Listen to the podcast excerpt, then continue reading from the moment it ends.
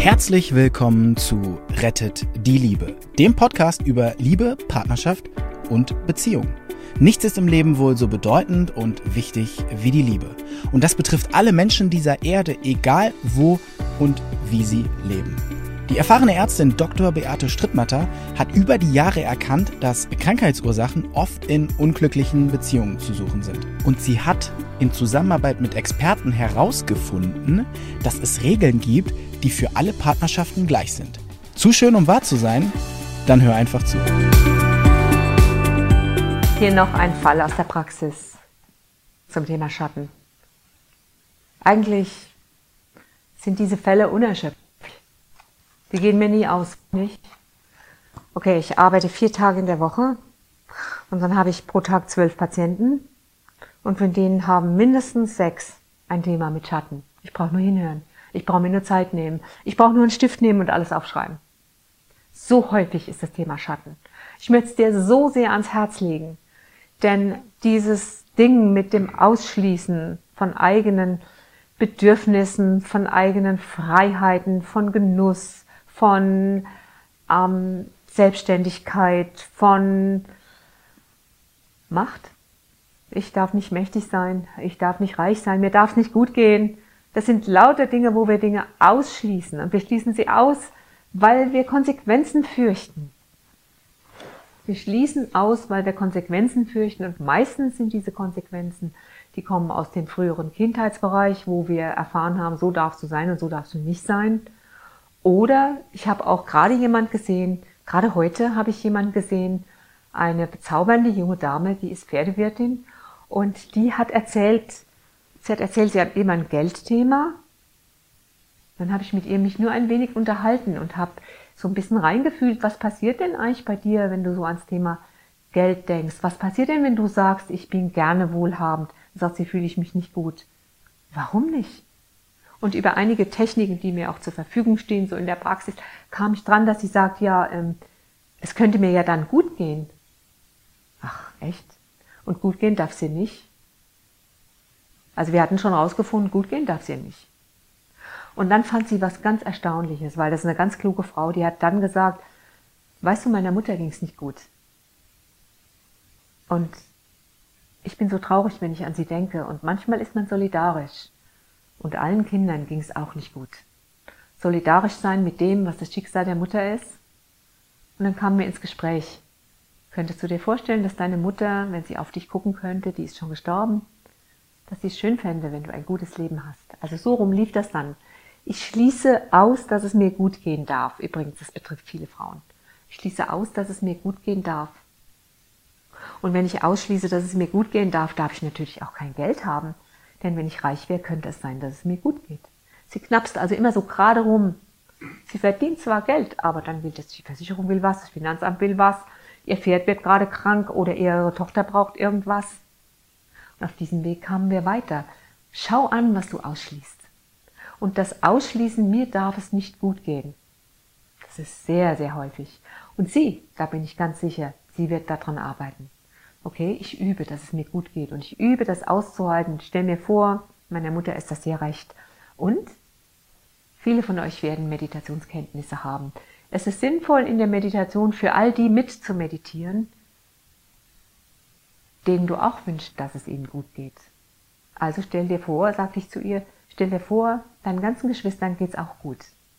Es gibt dazu Studienergebnisse, sehr, sehr spannend. Ähm, man hat das erzähle ich Patienten, wenn sie sagen, ja, aber und so. Man hat herausgefunden, eine Studie gemacht mit Eltern, die, deren Kinder, das ist schon sehr lange her, die Studie ist sicher 15 Jahre alt, aber sie ist immer noch gültig. Man hat eine Gruppe von Eltern, deren Kinder nicht gut in der Schule waren, hat man äh, in zwei Gruppen aufgeteilt. Die eine Gruppe, wo die Eltern gesagt haben, das schafft der nie. Die andere Gruppe, wo die Eltern gesagt haben, das wird. Follow-up nach zehn Jahren. Was meint ihr, was da rauskam?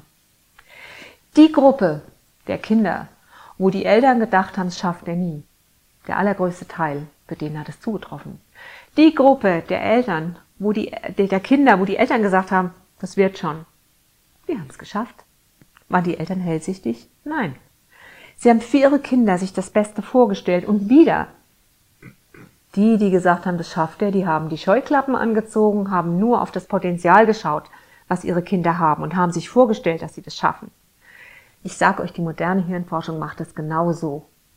Die moderne Hirnforschung zeigt uns, Joe Dispenza, du bist das Placebo.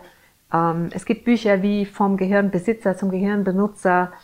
Ähm, die zeigen ganz klar auf, wissenschaftlich abgesichert, was passiert, wenn ich meinen Fokus verändere, was passiert, wenn ich meine Emotion dazu verändere, wenn ich also die Emotion dafür auch schon herstelle. Das ist ein ganz wichtiges Thema. Ich nehme mir gerade jetzt im Moment vor, dass ich das an anderer Stelle nochmal reinsetze.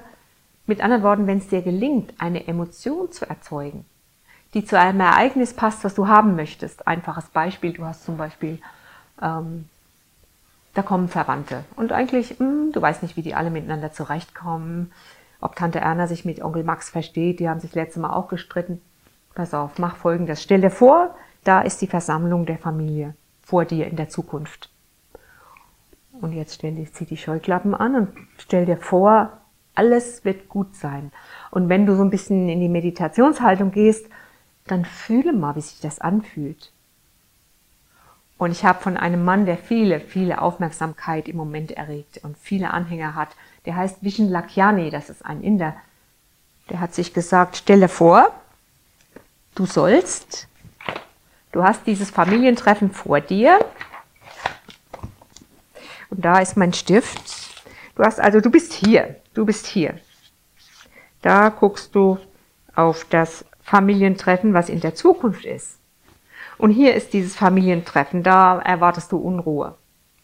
Mach folgendes. Hirnforschung. Geh in Gedanken in die Zukunft. Stell dich hinter das Ereignis und schau drauf und freu dich darüber, dass es so gut verlaufen ist. Freu dich ist ein Gefühl. Das Gefühl sitzt dann hier. Du schaust drauf und du gehst davon aus, dass es schon gelaufen ist.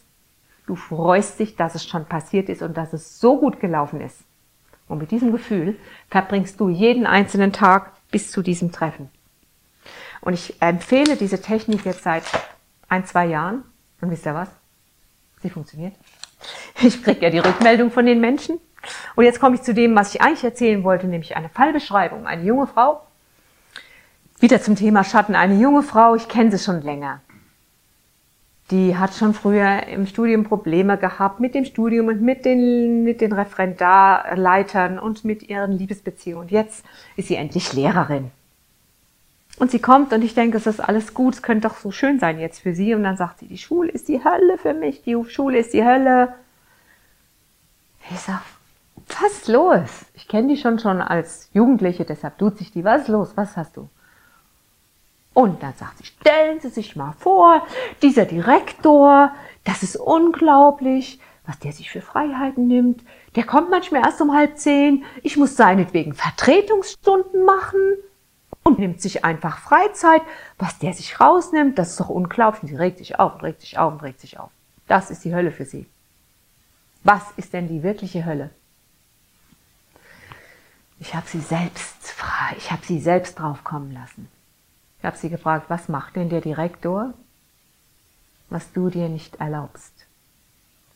Ja, ich würde mir nie. Okay, was erlaubst du dir nicht? Was würdest du nie? Ja, der nimmt sich Freiraum und ich nicht. Da war's. Und dann habe ich gesagt, so, jetzt guck mal auf deine vorletzte Liebesbeziehung und auf die letzte. Was war denn bei der vorletzten Liebesbeziehung? Und dann sagt sie, ja, ich weiß noch, da da hatte ich eine, habe ich ja noch studiert und dann bin ich nach Hause gekommen und hatte diesen Freund, der hat meinen ganzen Freiraum hat der haben wollen, alles. Von Freitagabend bis Sonntagabend hat der mich eingenommen und das war so fürchterlich.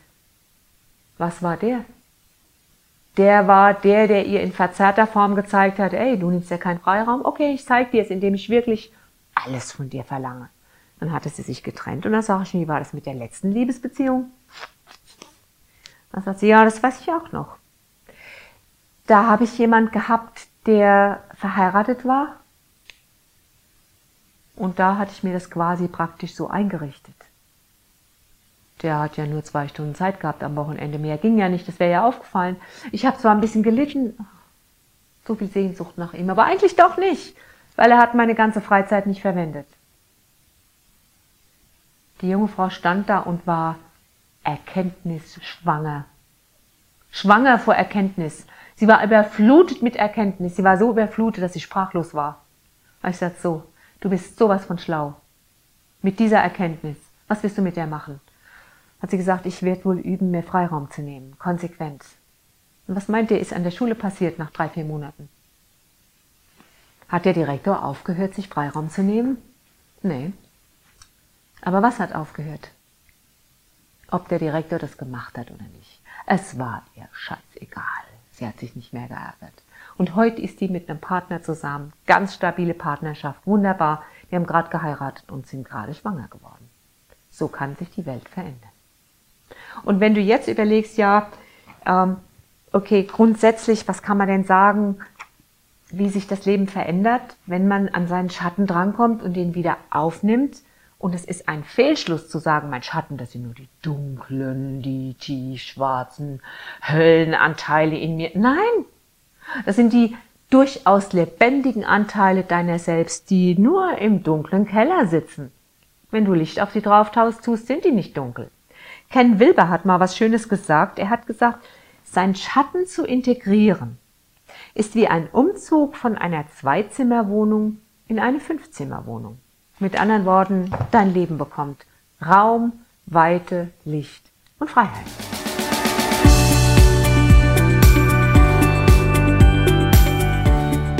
Und wie war es? Wenn es euch gefallen hat, dann abonniert gerne den Podcast. Beate Strittmatter hat auch ein Buch geschrieben, Rettet die Liebe. Dann habt ihr die Gesetze immer zur Hand. Der Link ist in den Show Notes. Macht's gut, bis zum nächsten Podcast.